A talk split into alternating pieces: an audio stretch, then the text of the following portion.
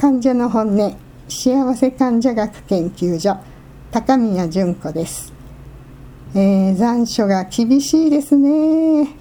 湿気も多いしまだまだ熱中症に気をつける時期ですね、えー、そこでうちは夏の間できるだけ台所での時間を短くしてで火をできるだけ使わないメニューっていうのを工夫しています。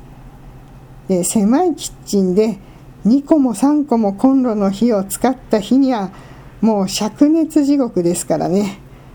でうちはヘルパーさんと2人で台所に入るので人口密度も高いしでクーラーの風は届かないしということでなるべく火を使わないという工夫をしています。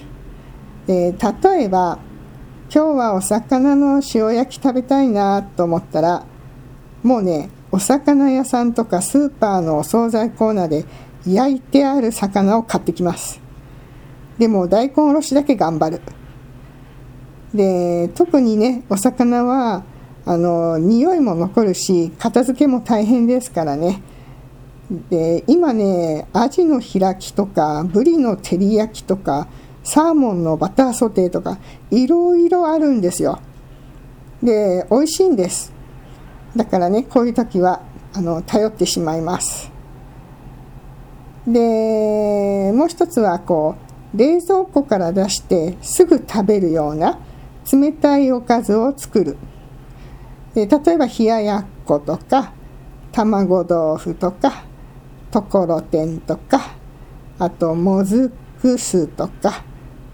で野菜の時はトマトの甘酢漬けとかきゅうりの酢の物とかねまあ切るだけとかパックを開けるだけっていう冷たいおかずを一つ用意する。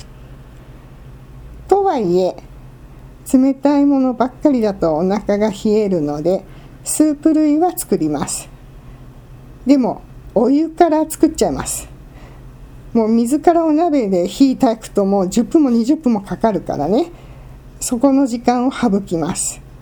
でお鍋にポットのお湯をもう入れちゃってあとだし具味噌を入れちゃいます。で具材は一瞬で火が通るものをチョイス。まあなんなら生でもいけるものですね。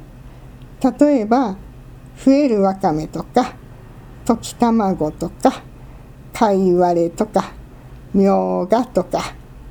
でうちがよく作るのはしじみの味噌汁です。でうちの夫がもう毎晩お酒を飲むので肝臓を癒すということでしじみ汁はできるだけ週に一度は食べるようにしています。で今しじみは真空パックのものがあるんですね。でこれだと砂抜きはしなくていいし冷凍すればいつでも食べれるし。でしじみって冷凍するとオルニチンが10倍になるっていうことでうちでは必ず冷凍してからお湯のお鍋に入れちゃいます。そうするともう一瞬でカパッと口開いてもうすぐにお味噌汁ができるという状態になります。あと洋風の飲み物だったらスジャータのコーンポタージュが好きですね。あの牛乳パックみたいになってるやつ。あれだともうカップに入れてチンしちゃえば火も使わずにお鍋も汚れない。あとコンソメ味だったら JAL のコンソメスープが好きです。それはもうカップに粉入れてお湯を入れれば出来上がり。であとはですねできれば調理を2回に分けるっていうのも体に負担をかけない手かなと思います。例えば下ごしらえをしておいてで焼くのは食べる直前とか。その間にクーラーで涼む時間を入れたりとか。もうだとにかくね台所にこもる時間を少なくする。